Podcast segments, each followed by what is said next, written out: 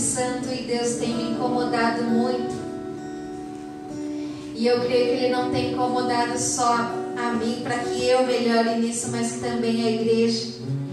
Deus tem me falado: leia mais, leia mais a minha palavra.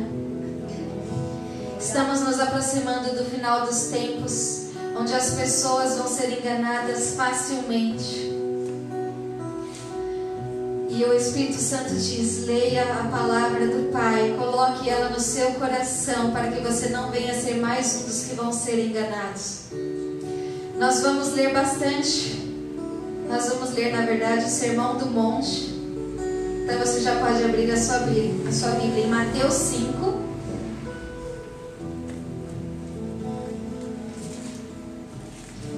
Enquanto você vai abrindo a sua Bíblia em Mateus 5, eu vou ler 1 Coríntios, capítulo 1, versículos 1 e 2.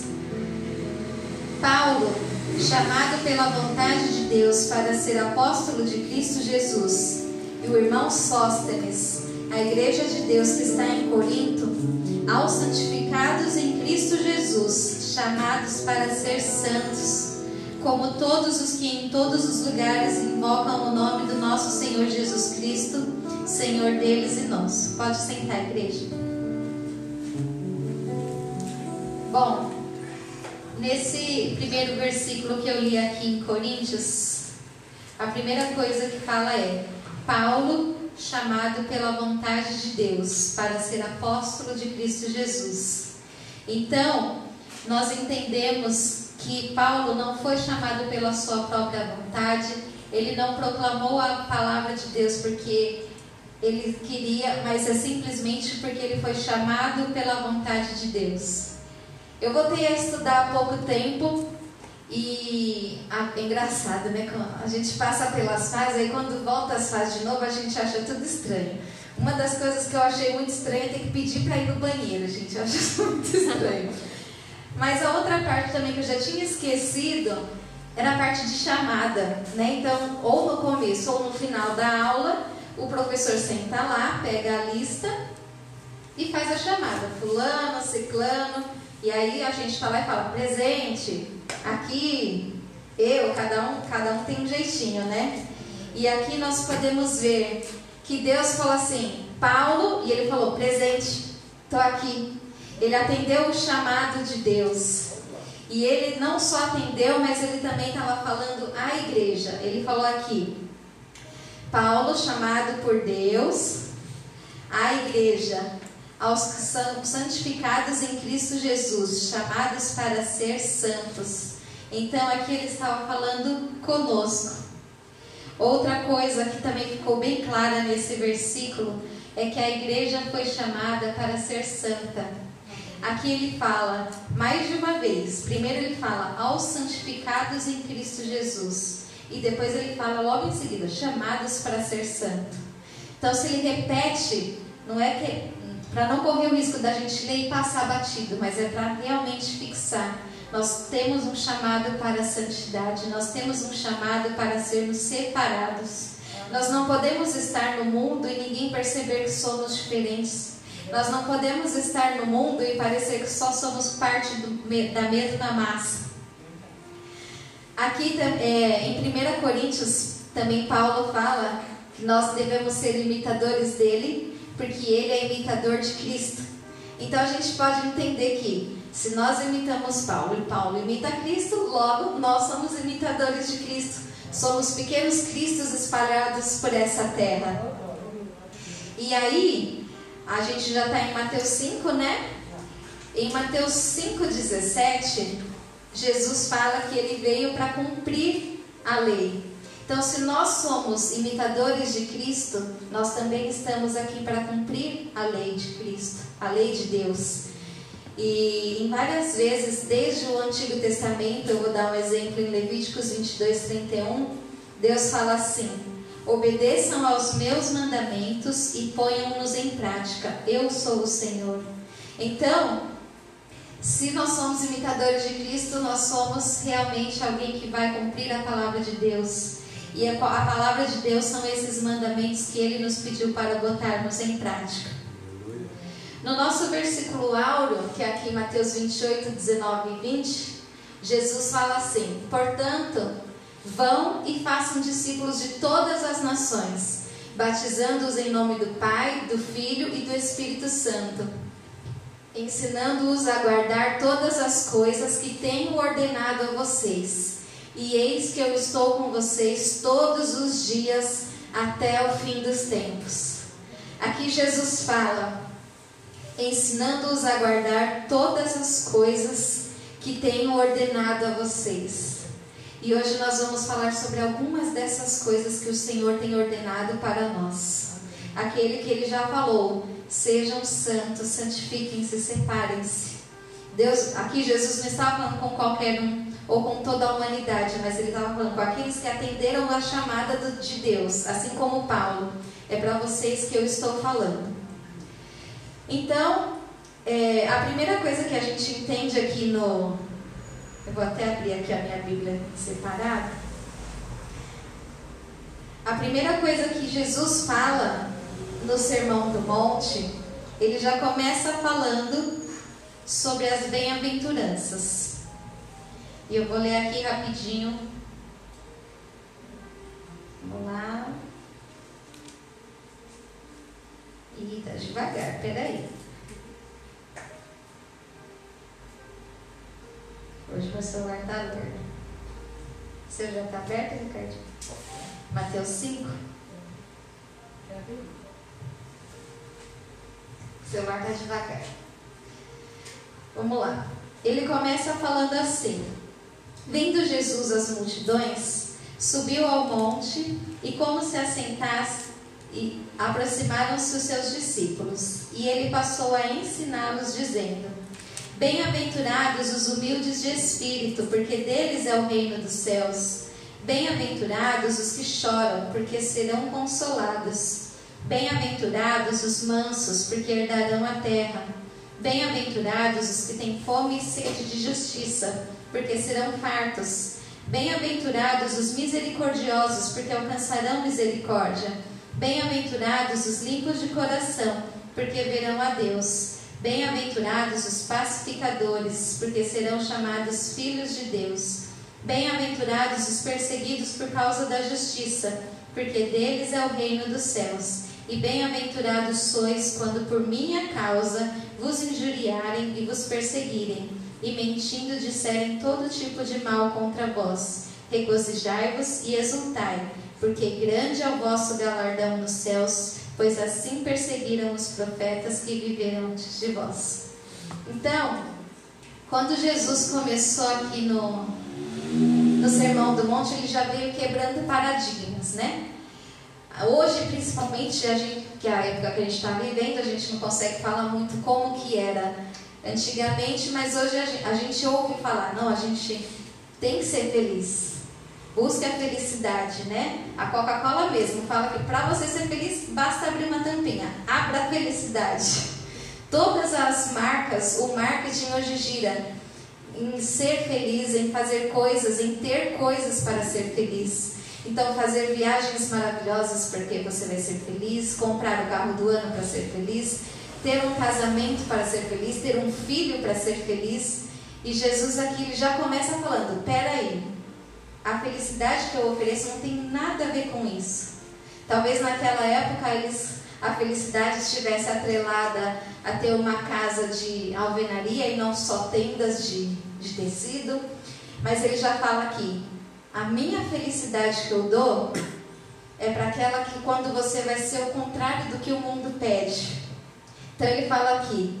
É, aos que choram. Quem dá valor para o que chora hoje em dia?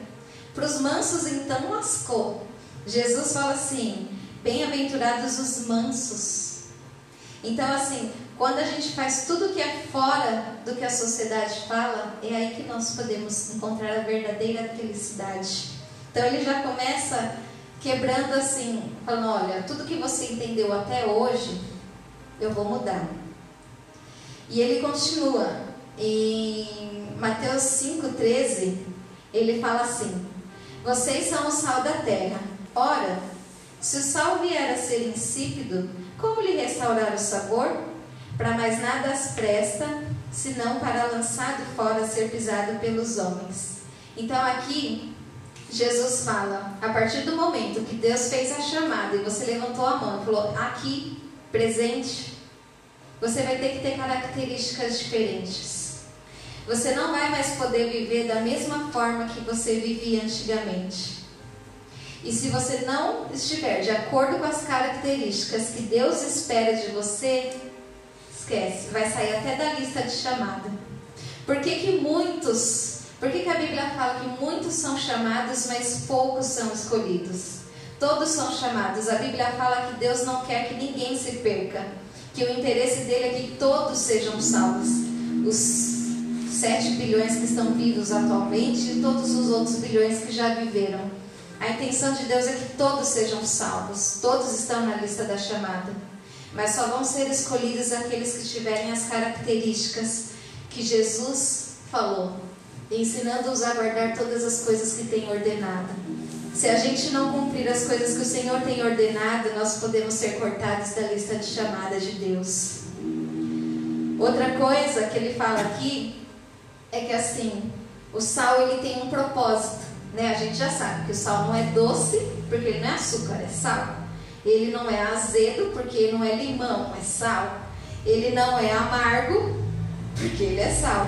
E das várias características do sal que a gente já aprendeu com o presbítero em uma das quartas, uma das características do sal é que ele é conservante. Por que, que Jesus já começa a falar do céu, do sal? Porque o mundo passa, as coisas mudam, a tecnologia se atualiza. Né? Por exemplo, acredito que quando o Amauri tinha a minha idade, nunca ia imaginar que na igreja ia estar com câmera, com luz, e quem está lá na China podendo ver ao mesmo tempo que ele está ouvindo aqui.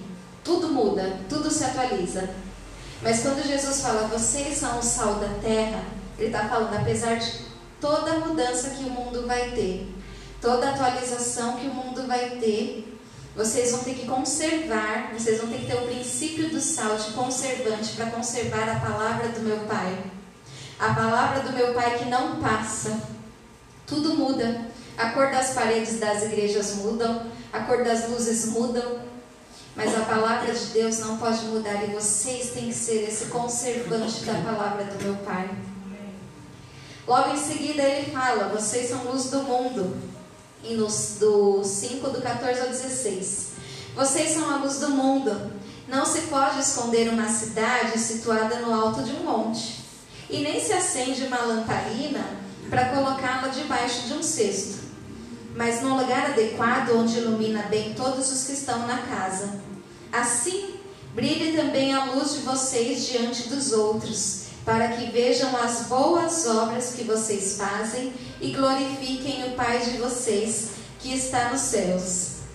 Aqui, quando ele fala, não dá para esconder uma cidade que está lá no alto, porque, tipo, já está no alto, não tem como esconder. É como você querer esconder essa caixa. Por mais que você feche o olho, alguém vai estar tá vendo essa caixa, porque ela está no alto. Então, assim como a cidade fortalecida por Deus não pode ser escondida, nós também não, não podemos ficar escondidos. Primeiro, porque é impossível, e segundo, porque a gente perderia o nosso propósito.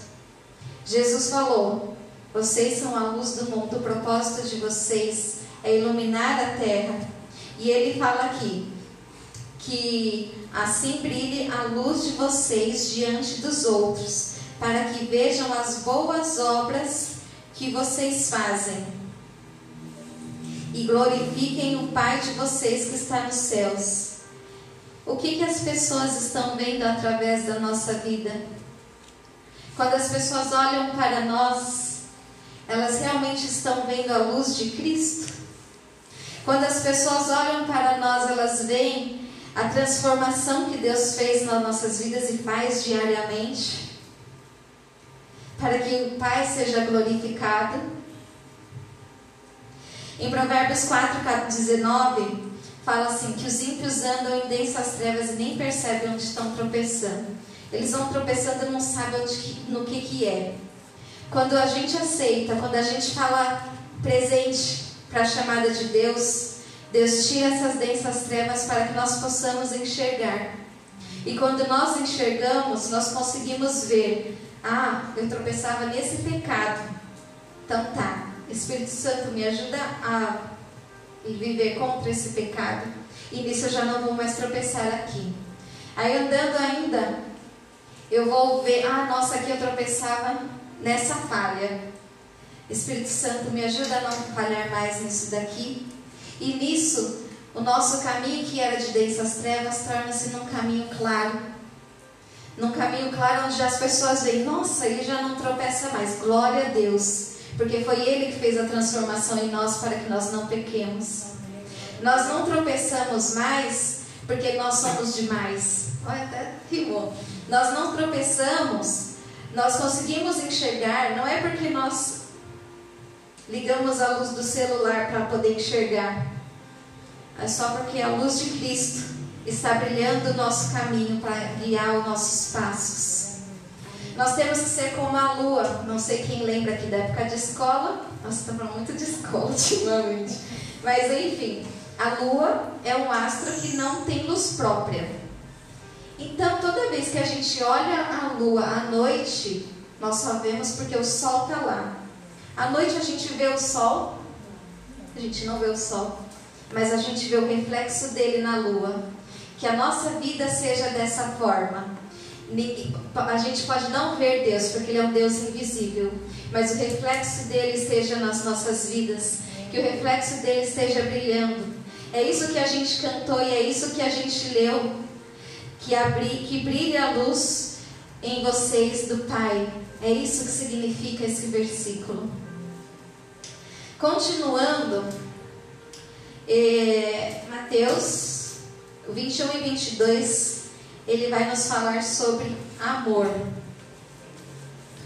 Vocês ouviram o que foi dito aos antigos: não mate, e ainda, quem matar estará sujeito a julgamento. Eu, porém, lhes digo que todo aquele que se irá contra o seu irmão já está sujeito a julgamento. E quem insultar o seu irmão estará sujeito a julgamento de tribunal. E quem o chamar de tolo, em algumas outras versões fala de idiota, estará sujeito ao inferno de fogo. Portanto, se você estiver trazendo a sua oferta ao altar e lá se lembrar que o seu irmão tem alguma coisa contra você, deixe diante do altar a sua oferta, vá primeiro reconciliar-se com seu irmão e então volte e faça sua oferta. Entre em acordo sem demora com o seu adversário, enquanto você está com ele a caminho, para que o adversário não entregue você ao juiz e o juiz entregue ao oficial de justiça e você seja jogado na prisão. Em verdade lhe digo que você não sairá dali enquanto não pagar até o último centavo. Aqui, Jesus fala, acho que é, já é daqui que Jesus fala, que é o que a gente conhece, né? Não existe nem pecadinho nem pecadão. Então, antigamente se pensava assim: só é pecado se eu matar. Né? O cara me fechou na rua, a gente tem ouvido muitas histórias como essas nos jornais. Aí o outro vai lá e mata o cara. Aí ele está pecando. Jesus está falando assim: muito antes de você realmente ter uma ação enérgica, se você só pensou em matar o cara, você já pecou. E outra coisa que eu acho muito forte é que ele fala assim: se você xingar o seu irmão, você já está sujeito a ir para o inferno. Porque às vezes, às vezes a gente pensa assim: ah, mas o que é que tem? É só uma palavrinha, é só um. Ah, não, isso aí é coisa de quem está muito bitolado, esses crentes que está muito. Foi feito lavagem cerebral. Não é que foi feito lavagem cerebral. Nós seguimos aquilo que a palavra diz. Jesus disse: se você xingar seu irmão, você já pode ir para o inferno. Então, que a gente venha estar tendo cuidado, não só com as ações finais que a gente toma, mas até com os pensamentos e os sentimentos que a gente deixa tomar conta dos nossos corações. É por isso que toda vez que eu estou aqui em cima, eu oro e peço, o Espírito Santo toma conta dos nossos sentimentos, dos nossos pensamentos, dos nossos corações. Porque o pecado está à porta. Ele está nos rondando em coisas simples que a gente nem, nem pensa mais, isso não é pecado, só, é, só não pode não ser muito legal de se fazer, mas já pode ser pecado, já pode te levar para o inferno. Outra coisa é que dos versículos 23 ao 26, é, Jesus ensina até que para ofertar a Deus a gente não pode ofertar de qualquer jeito. Adoração, às vezes, não sei se vocês já sentiram isso em algum momento da vida de vocês, que parece que você canta, mas só o seu vizinho do lado que ouviu você cantar, e você mesmo. O Espírito Santo, quando eu estava escrevendo isso, ele falou assim: será que só saiu música da sua boca porque você tinha que resolver alguma pendência e não resolveu? Parece que só ficou aqui, ó, nesse quadrado de tijolo, mas não chegou no céu. A nossa oferta, o nosso coração, a nossa oração, até para ela chegar ao Pai, nós precisamos estar de acordo com as características que Jesus tem para nós. Em seguida, Jesus vai falar para nós sobre fidelidade, que é Mateus 5, do 27 ao 32. Eu, porém, lhes digo: todo o que olhar para uma mulher com intenção impura já cometeu adultério com ela no seu coração. Se o seu olho direito leva você a tropeçar, arranque, jogue-o fora, pois é preferível você perder uma parte do seu corpo do que ter o corpo inteiro lançado no inferno. E se a sua mão direita leva você a tropeçar, corte e jogue-a fora pois é preferível você perder uma parte do seu corpo do que o seu corpo inteiro ir para o inferno.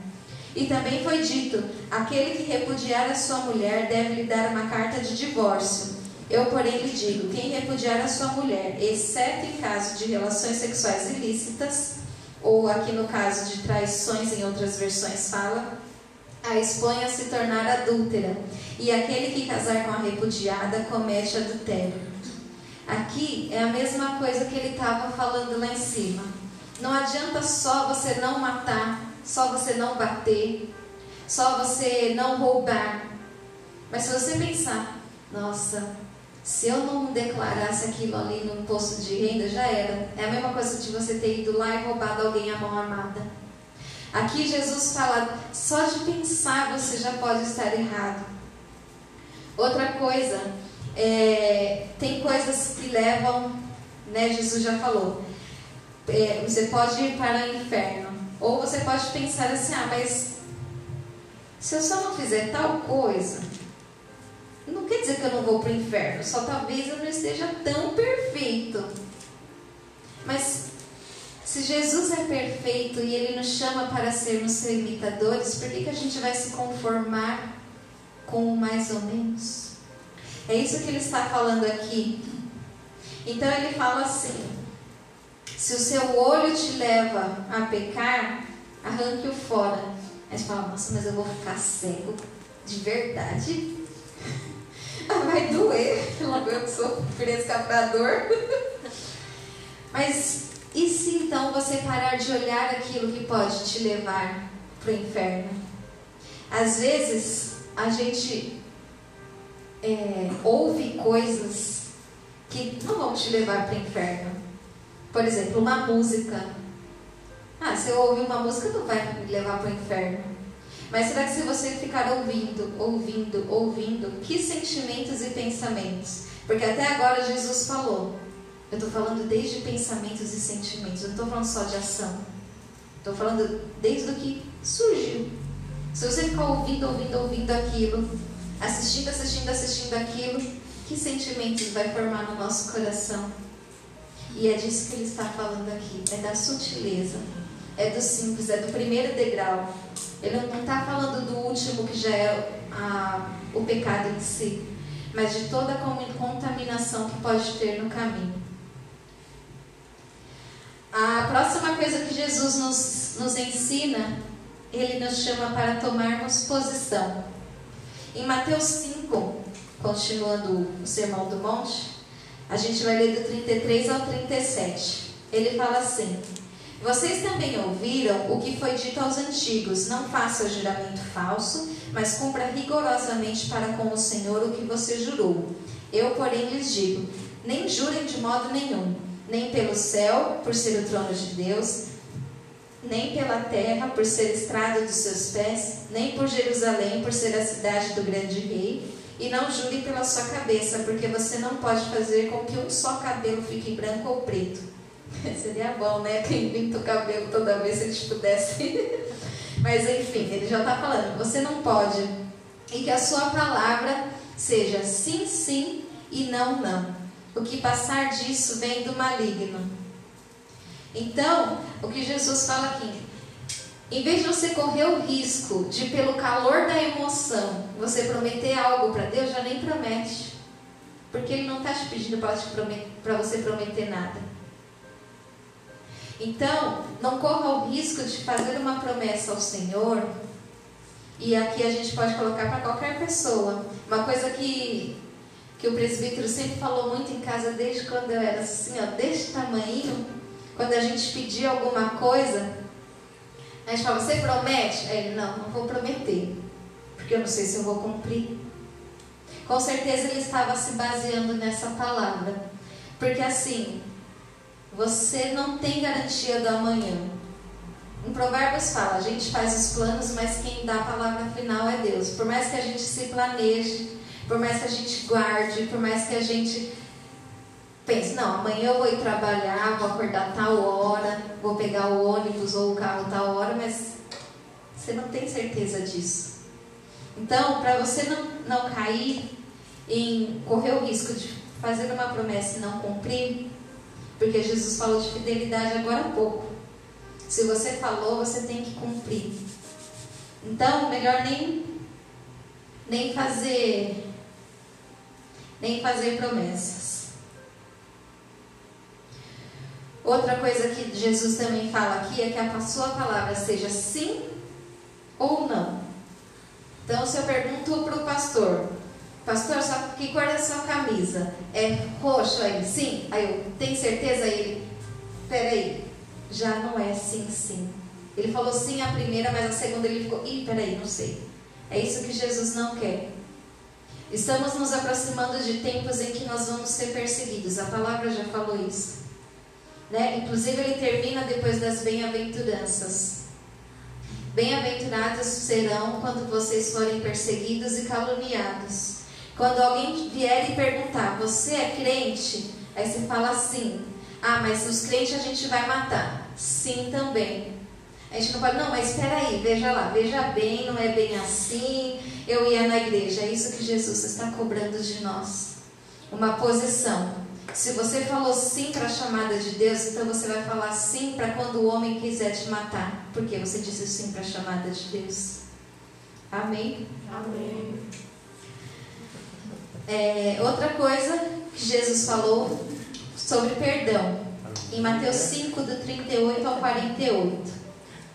Vocês ouviram o que foi dito: olho por olho e dente por dente. Eu, porém, lhes digo: resistam ao perverso. Se alguém lhe der um tapa na face direita, ofereçam-lhe também a esquerda.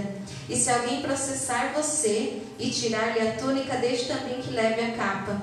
Se alguém obrigar você a andar uma milha, vá com ele duas. Dê a quem lhe pede e não volte as costas ao que quer lhe pedir emprestado. Vocês ouviram o que foi dito: ame o seu próximo e odeie o seu inimigo. Eu, porém, lhes digo: Amem os seus inimigos e orem pelos que perseguem vocês, para demonstrarem que são filhos do Pai que está nos céus. Porque ele, ele faz o sol nascer sobre maus e bons, e vir chuva sobre justos e injustos. Porque se vocês amam aqueles que os amam, que recompensa terão? Os publicanos também não fazem o mesmo? E se saudarem somente os seus irmãos, o que é que estão fazendo demais? Os gentios também não fazem o mesmo? Portanto, sejam perfeitos, como é perfeito o Pai de vocês que está no céu. Eu acho que o começo dessa parte é um negócio muito difícil, né? Ele fala assim: se alguém te bater na cara, você dá outra. Às vezes, por muito menos, as pessoas só te dão uma resposta dura no trabalho, em casa, não importa. Aí você fala: ah, mas eu não tenho sangue de barata. Mas Jesus está falando, né?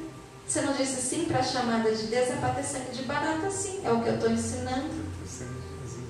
Então, assim, ah, mas eu não posso levar nada para casa. Pode.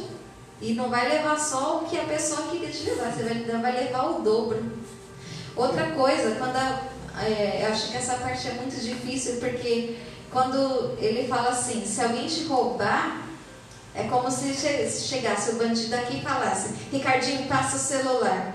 Aí ele pega e fala, peraí, mas deixa eu te dar carteira também. Não é natural, mas é o que Deus pede. Ele não está falando para a gente ser natural e estar no meio da multidão, no meio da massa. Ele falou desde o começo: sejam santificados, separados. E a, essa aqui é, é a parte que eu acho mais difícil, uma das das mais difíceis. Outra coisa que ele também fala é que ele fala assim: ore pelos seus inimigos e, e pelas pessoas que te ferem. Gente, se já é difícil não dar uma contra-resposta, imagina então você ter um ato de amor, porque oração é um dos maiores atos de amor que a gente pode ter por alguém. A gente está com raiva, está magoado e ainda tem que orar. É realmente quebrar todos os. Ui! Todos os nossos paradigmas e as coisas naturais. Por isso que Jesus fala que o seu sim tem que ser sim, o seu não, não. Não adianta você falar sim só quando está aqui dentro, só quando está aqui no louvor. Eu falei, ah, levante sua mão se você crê, eu creio. Mas quando chega lá fora, você não perdoa, você não ora pela pessoa que te prejudicou. Cuidar de quem te fere. É o que Jesus nos pede aqui.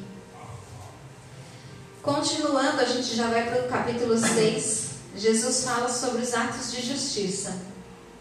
Tenham cuidado de não praticarem os seus deveres religiosos em público, a fim de serem vistos pelos outros. Se vocês agirem assim, não receberão nenhuma recompensa do Pai que está nos céus. Quando você der alguma coisa a uma pessoa necessitada, não fique contando o que fez como os hipócritas fazem nas sinagogas e nas ruas. Eles fazem isso para serem elogiados pelos outros. Eu afirmo a vocês que isto é verdade. Eles já receberam a sua recompensa. Mas você, quando ajudar alguma pessoa necessitada, faça isso de tal modo que nem mesmo seu amigo mais íntimo fique sabendo o que você fez. Isso deve ficar em segredo, e o seu pai que vê o que você faz em segredo lhe dará recompensa. Vamos guardar na mente isso aqui. E o pai que vê o que você faz em segredo lhe dará recompensa. Aqui Jesus fala sobre as nossas intenções. Qual é a intenção que a gente tem para fazer alguma coisa? Se eu falo que eu vou levar a Carol de carona para ela não ir, qual foi a minha intenção? É só para depois ela falar para minha tia, olha, a, a nave deu carona, eu vou ficar bem na vida. Essa é a intenção correta? Uma coisa que o Espírito Santo tratou comigo esses, nesses últimos meses, antes mesmo de eu voltar a estudar, porque eu fazia caminhada com a minha mãe para a recuperação dela do Covid. E a gente falando das coisas que o Espírito Santo estava fazendo, né? A minha mãe, ela tem o costume de falar que ele põe um espelho na nossa frente e a gente vê todas as nossas falhas, os nossos pecados. E numa dessas caminhadas que a gente estava fazendo, eu falei assim: mãe, sabe aquele espelho que você fala? O Espírito Santo colocou bem na minha frente, assim, em relação ao meu salão. Ela, ué, mas o que, que tem a ver uma coisa com a outra? Quando as pessoas me perguntavam, ah, você trabalha? Eu falava, eu tenho um salão, sou dona de um salão. Só que quando eu falei que eu queria abrir um salão, eu falei para Deus: eu quero que o meu salão seja um mantenedor de missionários. Quando alguém me perguntava do que, que eu trabalhava, qual era o primeiro pensamento que vinha na minha cabeça? É porque eu sou a dona ou é porque eu mantenho missionários? Às vezes as coisas nem são erradas, pelo contrário, né? Quando eu tinha o salão, eu dava emprego para duas pessoas que trabalhavam comigo, gerava renda para duas pessoas que trabalhavam comigo. Então, são coisas boas que a gente faz na vida, escolhas boas que a gente faz na vida, como a gente viu aqui, ajudar o próximo. Os atos de justiça não precisam somente ser feitos. Eles entram aqui junto com a oração e o jejum que a gente vai falar mais para frente, que só pelo fato da gente fazer, independente se está fazendo com a intenção correta ou não, a gente já, já ganha uma recompensa. Mas é uma recompensa daqui, horizontal. Então, se eu ajudo o pastor, se ele está passando dificuldade, um, mas eu não faço isso com a intenção correta, a única coisa que eu vou ter é a gratidão do pastor de volta para mim. Mas se eu tiver a intenção correta, além da gratidão do pastor, eu ainda vou ter a gratidão do pai, porque ele vai falar, não, agora ela fez com a intenção correta. Então, continuando, Jesus falou sobre a oração. Aí a gente vai ler do 6, do 5 ao 14. Quando vocês orarem, não sejam como os hipócritas. Eles gostam de orar de pé nas sinagogas e nas esquinas das ruas para serem vistos pelos outros. Eu afirmo a vocês que isso é verdade. Eles já receberam a sua recompensa. Mas quando você orar, vá para o seu quarto, feche a porta e ore para o seu pai, para que não pode ser visto. E o seu pai, que vê o que você faz em segredo, lhe dará a recompensa. Já é a segunda vez que ele fala sobre isso. Nas suas orações, não fiquem repetindo o que vocês já disseram, como fazem os pagãos. Eles pensam que Deus ouvirá porque as suas orações são cumpridas. Não sejam como eles, pois antes de vocês pedirem, o Pai já sabe o que vocês precisam. Portanto, orem assim: Pai nosso que estás nos céus, que todos reconheçam que o teu nome é santo. Venha o teu reino e que a tua vontade seja feita aqui na terra, como é feita no céu. Dá-nos hoje o alimento que precisamos e perdoa as nossas ofensas, como nós também perdoamos as pessoas que nos ofenderam. E não deixes que sejamos tentados, mas livra-nos do mal pois teu é o reino, o poder e a glória para sempre. Amém. Porque se vocês perdoarem as pessoas que ofenderam vocês, o Pai de vocês que está nos céus também perdoará vocês. Mas, se vocês não perdoarem essas pessoas, o Pai de vocês também não perdoará as ofensas de vocês. Aqui é aquilo que eu falei. A oração, os atos de justiça e o jejum é o campo mais fértil que a gente pode plantar. Até plantando com a intenção errada, a gente colhe alguma coisa. Então, se a gente sabe que é o, o, o campo mais fértil, que a gente vai colher até fazendo errado, por que, que a gente já não planta certo, que a gente vai colher mais certo ainda? Outra coisa que eu separei para falar aqui é que o pastor Luciano Subirá ele fala uma coisa assim, muitas vezes. Ele fala que a oração, além de ser a forma que nós, que Deus sabe o que nós queremos, a oração também é a forma de nós sabermos o que Deus quer. Por isso que Jesus já começa falando. E quando orarem, comece: Pai nosso que estás nos céus, que todos reconheçam que o teu nome é santo. Então, assim, a gente já não começa falando do que a gente quer. A gente começa já reconhecendo quem Deus é. E depois ele fala: Venha o teu reino e que a tua vontade seja feita aqui na terra como é feita nos céus. Então já, a gente já mais uma vez, a gente já começou a oração, não pedimos nada, a gente só glorificou a Deus. Depois a gente ainda falou, não quero nem a minha vontade, eu vou pedir, mas ela nem é a mais importante. Eu quero que o mais importante é o que Deus quer de mim. Porque a oração não é só o meio de Deus saber o que queremos, mas é o meio de nós sabermos o que Deus quer. Amém? Amém. O jejum, a gente vai ler dos versículos 16 e 18. Quando vocês jejuarem, não façam uma cara triste como fazem os hipócritas pois eles fazem isso para todos saberem que eles estão jejuando.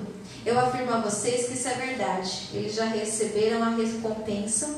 Mas você, quando jejuar, lava o rosto, penteia o cabelo, para que os outros não saibam que você está jejuando. E somente o seu pai, que não pode ser visto, saberá que você está jejuando. E o seu pai, que vê o que você faz em segredo, lhe dará recompensa uma o jejum é interessante porque até os cientistas já fizeram vários estudos comprovando os benefícios do jejum. Por que, que Jesus então pede? É porque ele é ruim? Eu já, eu já ouvi isso de colegas meus, ah, mas Deus é um Deus ruim que não quer que os seres humanos sejam felizes ou tenham prazer nessa terra. Então ele, as pessoas falam assim, ah, mas Jesus não quer que a gente come porque ele sabe que a gente vai ficar triste, vai ficar bravo quando a gente não come.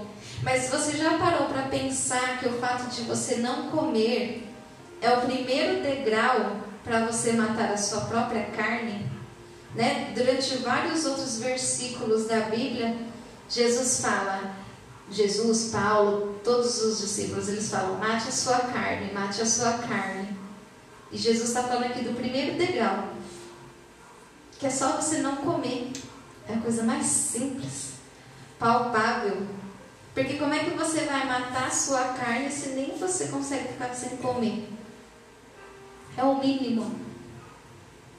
Enfim, continuando, é, dos versículos 19 ao 21, Jesus fala sobre o que é realmente valioso.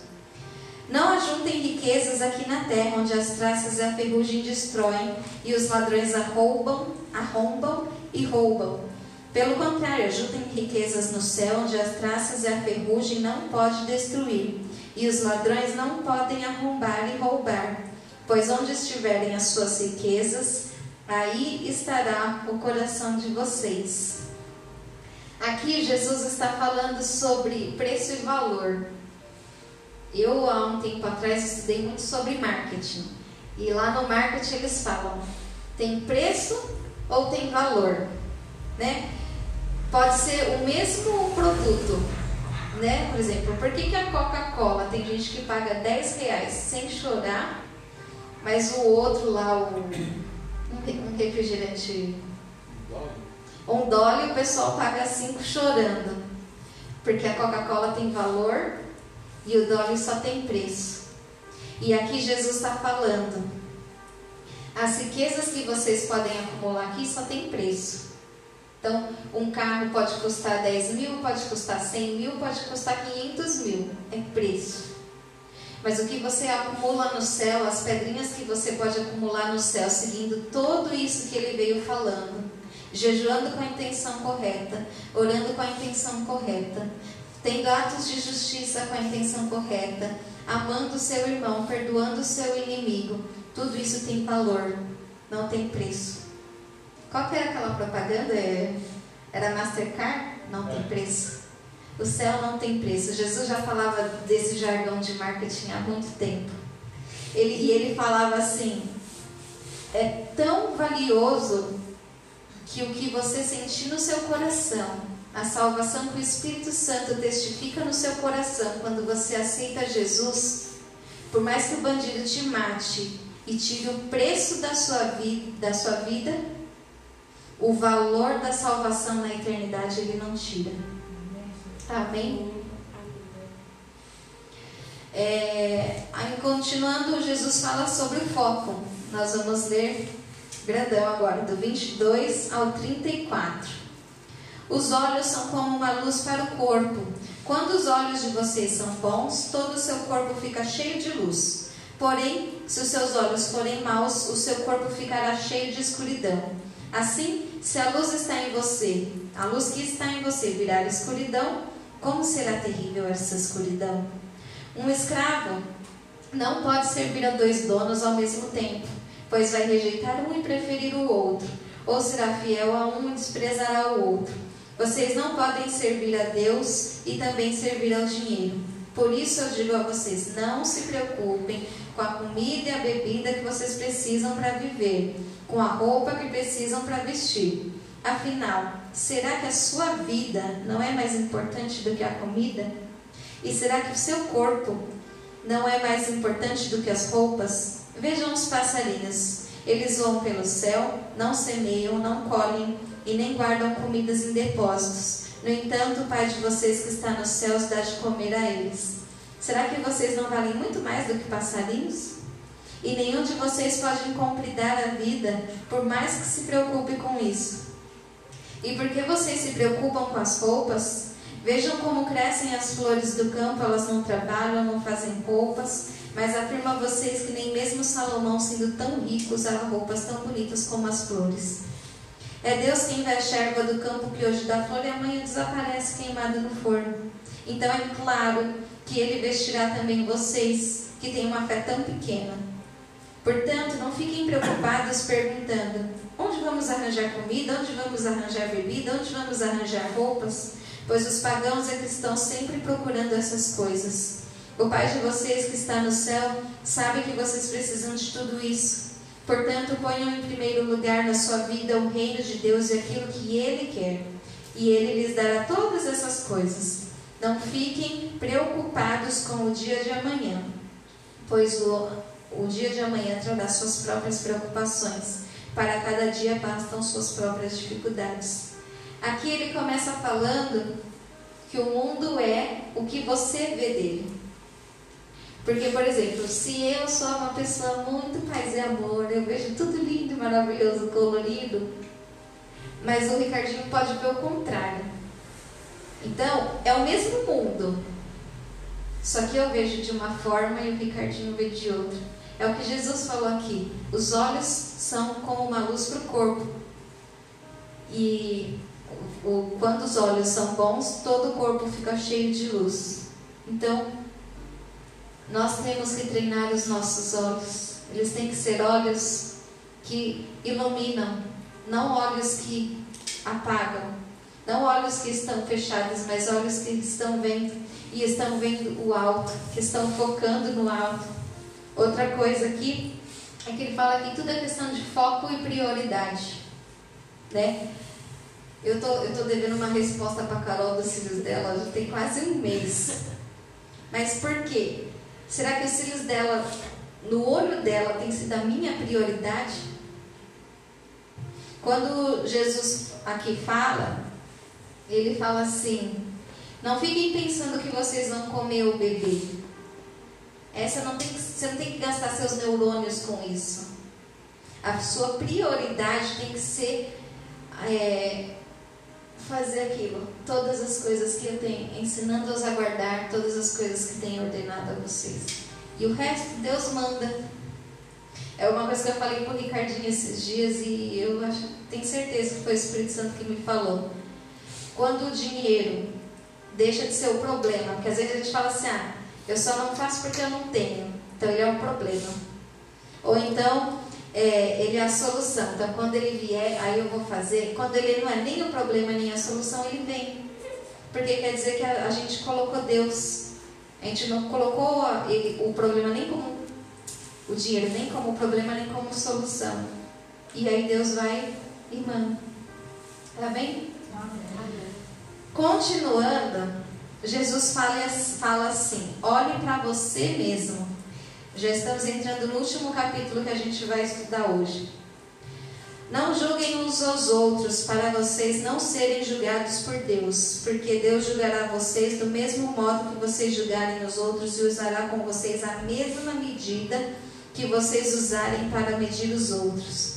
Por que é que você vê o cisco que está no olho do seu irmão e não repara na trave de madeira que está no seu olho? Como é que você pode dizer ao seu irmão: Deixa aqui, deixa eu tirar o cisco do seu olho, se você está com uma trave no seu próprio olho? Hipócrita, tire primeiro a trave que está no seu olho, então você poderá ver bem o cisco que está no olho do seu irmão. Não deem para os cachorros o que é sagrado, pois eles se virarão contra vocês e os atacarão. Não joguem as suas pérolas aos porcos, pois eles as pisarão. Aqui é engraçado. Ele fala assim: não julguem para não serem julgados, porque com a mesma medida que vocês julgarem, vão julgar vocês. Uma coisa que eu tenho feito muito, que eu, eu falo, gente, eu não quero olhar com esses olhos. Mas, por exemplo, eu vejo as pessoas na rua falo, o Ricardinho sabe, aquela ali tem progressiva. Ah, não, aquela não tem progressiva. Ah, aquela ali usa tal produto. Aquela ali usa tal outro produto.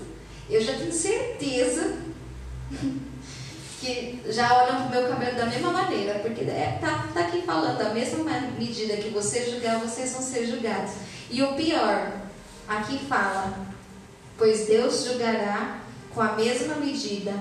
Então, quando você olha Por exemplo, tudo que, por que Jesus fala disso aqui exatamente nessa parte? Porque ele já falou tudo que a gente precisa arrumar, tudo que a gente precisa consertar. E quando gente, Jesus vai falando isso, a gente pode ficar pensando, olha, quando ela falou de tal parte, fulano que tinha que ouvir, não era eu. Ah, mas quando ela falou daquela outra parte, o outro fulano, e Jesus está falando, não, eu estou falando para você. É para você se consertar, é para você melhorar suas características, não o outro. Quando o outro precisar ouvir, eu vou trazer ele aqui para ele ouvir. Outra coisa é, que Jesus fala, continuando, ele fala sobre mais oração, do 7 ao 12. Peçam e vocês receberão, procurem e vocês acharão. Batam e a porta será aberta a vocês, porque todo aquele que pede recebe, que procura acha, e a porta será aberta para quem bate. Por algum caso, algum de vocês que é pai será capaz de dar uma pedra ao seu filho quando ele pede pão? Ou uma cobra quando ele pede um peixe? Vocês, mesmo sendo maus, sabem dar coisas boas. Quanto mais o Pai de vocês que está nos céus dará coisas boas aos que lhe pedirem. Façam aos outros o que querem que eles façam a vocês. Por isso é o que quer dizer, pois isso é o que quer dizer a lei de Moisés e o ensinamento dos profetas. Nós lemos aqui no, no comecinho em Levítico 22, 31. Obedeçam aos meus mandamentos e ponham-os em prática. Os mandamentos de Deus foi dito por Moisés, lá no começo do, da, da Bíblia. E aqui ele está falando, pois isso é o que quer dizer a lei de Moisés. Ou seja, você pode se impedir, você pode se buscar, você pode se bater. Só que você só vai receber se todos esses aqui de cima que a gente já conversou tiver alinhado. Quando, e outra coisa, quando a gente assume a nossa própria responsabilidade. Ah, eu, eu não, não sou feliz por causa de tal coisa que fulano fez para mim. Ah, porque eu, me roubaram isso na minha infância, me roubaram isso no meu começo da minha vida adulta.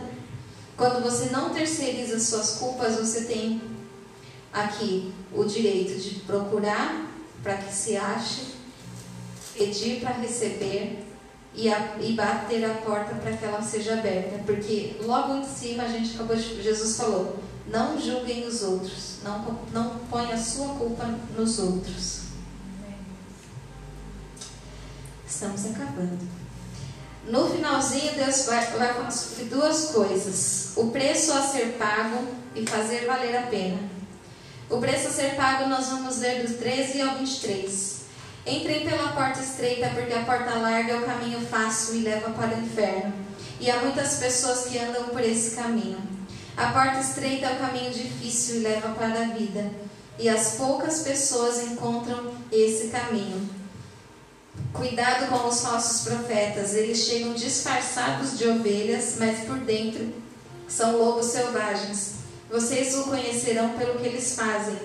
Os espinheiros não dão uvas, e os pés de urtiga não dá figo. Assim toda árvore boa dá fruta boa, e árvore que não presta dá fruta ruim.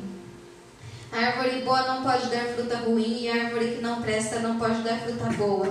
Toda árvore que não dá fruta boa é cortada e jogada no fogo. Portanto, vocês conhecerão os falsos profetas pelas coisas que eles fazem. E não é toda pessoa que chama Senhor, Senhor que entrará no reino do céu, mas somente quem faz a vontade do meu Pai que está no céu. Quando aquele dia chegar, muitas pessoas vão dizer: Senhor, pelo seu poder nós anunciamos a mensagem de Deus, pelo seu nome expulsamos demônios e fizemos muitos milagres. Então eu direi claramente: não conheci vocês. Afastem-se de mim, vocês que só fazem o mal. Aqui Deus fala novamente sobre o que nós começamos a falar. Deus tem expectativas sobre nós. Quando Deus faz a chamada dele e nós falamos presente, aqui, ele tem expectativas depois que nós falamos esse presente. A gente não pode simplesmente falar assim: Deus, eu estou aqui, vou aceitar Jesus porque eu quero mudar minha vida e só. Né? Não, a, o relacionamento de Deus conosco não é unilateral. Não é só você fazendo a sua vontade pelo que você acha que é mais correto. não é só Deus fazendo todo o trabalho e você de boa, mas é uma, uma, um relacionamento de duas vias. Ele te dá e você também dá em troca. E ele fala que nós somos comissionados com Cristo. E quando nós somos comissionados com Cristo, nós não recebemos apenas os direitos de Cristo. Quando nós recebemos os direitos de sermos chamados filhos de Deus, de sermos é, nação eleita, raça. É, é, nação eleita, povo escolhido por Deus, a gente também tem é, deveres a cumprir. E os deveres que nós temos que cumprir é tudo isso que a gente ficou ouvindo todo esse tempo. Se a gente acha difícil ficar uma hora ouvindo a vontade de Deus, imagine então cumprir por uma vida inteira. Então, quando a gente escolher, que a gente decidir, não, eu quero ser chamado de cristão, se a gente ousar, falar assim, não, eu vou levar o nome de Jesus, quando me perguntarem, eu vou dizer que eu sou evangélico, sou cristão, sou crente. Você tem que pensar muito bem no que isso quer dizer. Não é só um status, não é só um cargo hierárquico, mas levar o nome de Jesus Cristo envolve tudo isso e mais um pouco do que a gente aprendeu até agora. E para finalizar, Jesus fala assim: faça valer a pena, dos, do 7, do 24 ao 27. Quem ouve os meus ensinamentos e vive de acordo com eles é como um homem sábio que construiu a sua casa na rocha. Caiu a chuva, vieram as enchentes e o vento soprou com força contra aquela casa.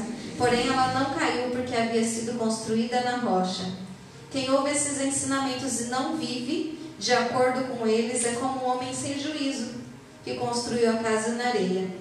Caiu a chuva, veio enchente, o vento soprou com força e ela caiu e ficou totalmente destruída.